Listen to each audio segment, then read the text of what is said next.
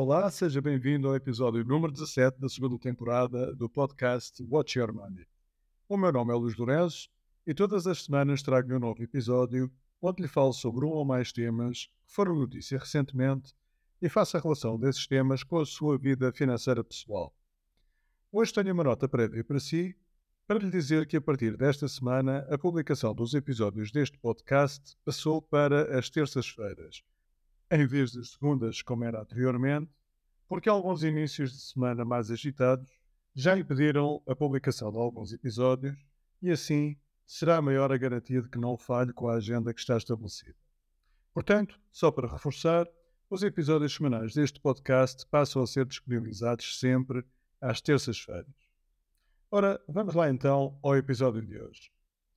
Há poucos dias atrás foi publicado o estudo Estado da Nação 2023, realizado pela Fundação José Neves, que, entre várias coisas, apresentou resultados para a evolução dos salários que foram pagos aos adultos com qualificações superiores entre 2011 e 2022.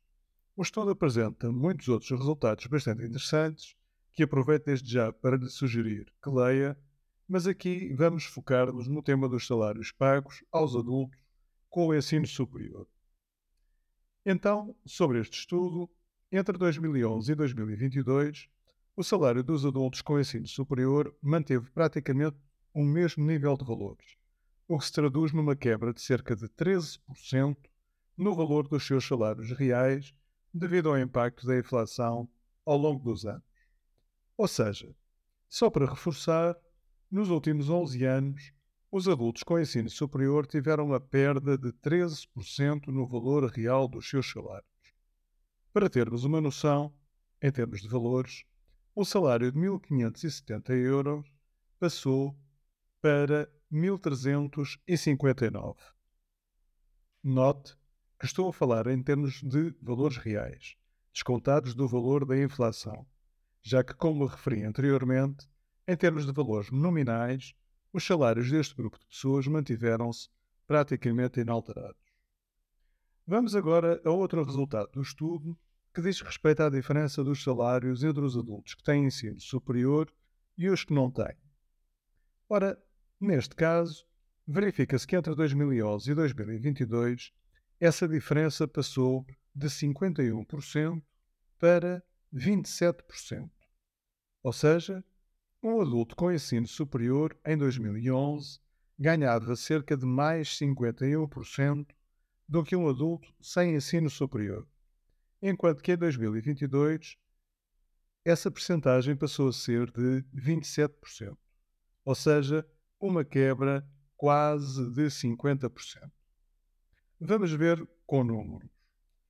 Em 2011, um adulto com ensino superior ganhava 1.570 euros, enquanto um adulto sem ensino superior ganhava 920 euros, a tal diferença de 51% a mais. Já em 2022, um adulto com ensino superior ganhava 1.359 euros, enquanto um adulto sem o ensino superior ganhava 918 euros. Ou seja, a tal diferença de 27%. Ora bem, com isto, eu não estou a defender que deve existir uma grande diferença nos salários entre quem tem e não tem ensino superior. Eu acho que ela deve existir, sim, mas devido ao mérito e às maiores capacidades e competências que é normal existirem nas pessoas com formação superior. As questões importantes aqui são outras, nomeadamente: a primeira, os salários reais de quem não tem ensino superior mantiveram-se inalterados. Ora, se vivíamos em 2011 num país de salários baixos, e se eles se mantiveram inalterados até 2022, isto significa que continuamos a viver num país de salários baixos, só que entretanto passaram 11 anos em que nada mudou. Segunda conclusão: os salários reais de quem tem ensino superior caíram 13%. Ou seja, existiu uma aproximação dos salários entre quem tem ensino superior e quem não tem. mas pela pior razão que podia haver, ou seja, pela queda dos salários daqueles que têm ensino superior. Que várias conclusões podem tirar daqui? Olhe, em primeiro lugar, parece que não compensa estudar e tirar cursos superiores. E pelo menos, aqui em Portugal, até dá a ideia que não compensa mesmo. Ora, por outro lado, sabemos que isso é falso, pois a formação e o conhecimento são as armas mais poderosas para o futuro próximo. Eu irei falar um pouco melhor sobre isso já daqui a pouco. Mas então, em que é que ficamos? Bom, para mim é muito simples. Ou o país muda de rumo e consegue rapidamente inverter esta catástrofe em que nos temos vindo a meter ao longo dos anos e consegue começar a ser um país atrativo e capaz de oferecer qualidade de vida aos portugueses, ou não consegue e as pessoas têm uma de duas opções.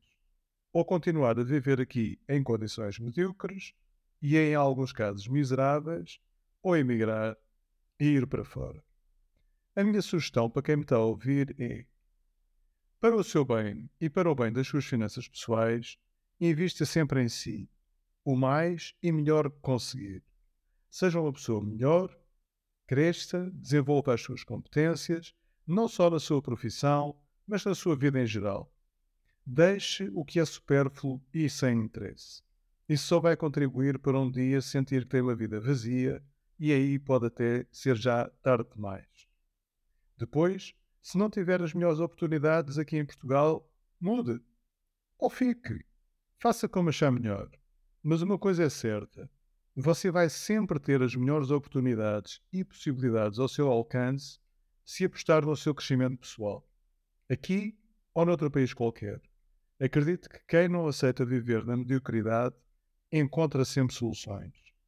As suas finanças pessoais, no futuro, vão refletir tudo aquilo que você decidir. Vamos agora mudar ligeiramente de assunto e falar de um outro estudo, neste caso do World Economic Forum, o estudo chamado Future Jobs 2023, ou seja, empregos do futuro.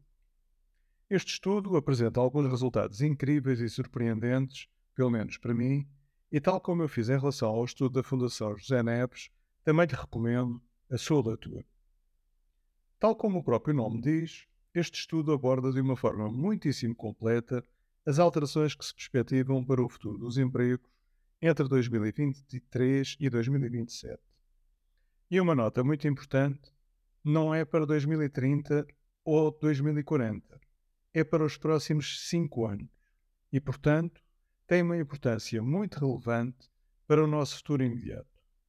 Passo a citar algumas das conclusões do estudo.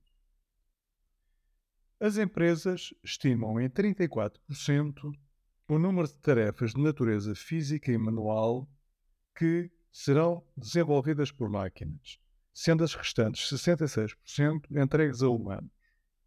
Este resultado contradiz a tendência que se vinha a verificar para um aumento exponencial deste tipo de tarefas entregues a máquinas em detrimento dos humanos que em 2020 se estimava ser de 47% para os cinco anos seguintes. No entanto, nas tarefas de raciocínio, comunicação e coordenação, espera-se um aumento relevante nos níveis de automatização. 75% das empresas esperam vir a adotar soluções de inteligência artificial e 50% esperam que daí resulte criação de emprego enquanto que as outras 25% prevêem a redução de empregos.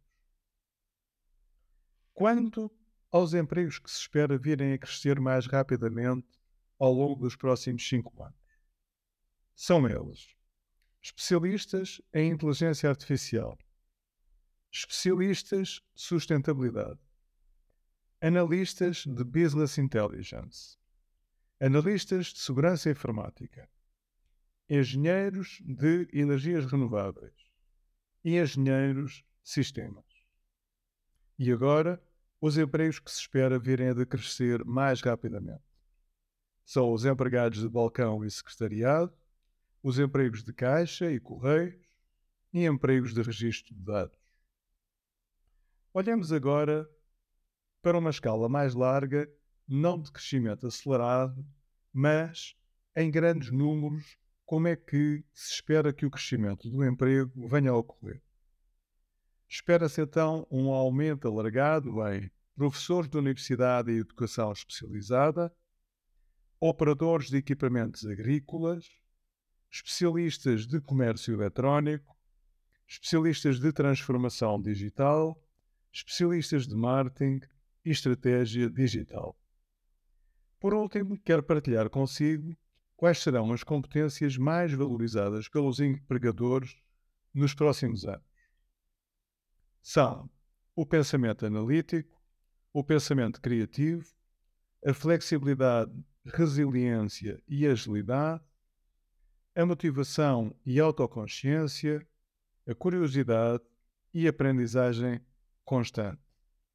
Além destas, também a empatia, a escuta ativa, a liderança e a influência social estão entre as 10 principais competências que as empresas vão procurar e valorizar nos seus empregados ao longo dos próximos anos.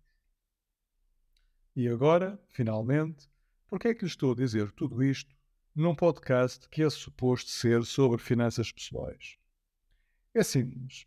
É porque mais de 50% do defesso na gestão das finanças pessoais tem a ver com questões comportamentais. E só o restante são técnicas e sistemas. Portanto, é muito importante que esteja a par do que se passa em relação aos temas que lhe falei hoje. Assim, poderá refletir melhor sobre várias questões e tomar melhores decisões e adotar certos comportamentos que no final o ajudarão a ter sucesso nas suas finanças pessoais. E pronto, ficamos por aqui hoje. Era isto que tinha para lhe dizer. Lembre-se que pode sempre aceder ao texto deste episódio através do blog do website da Your Money Watch.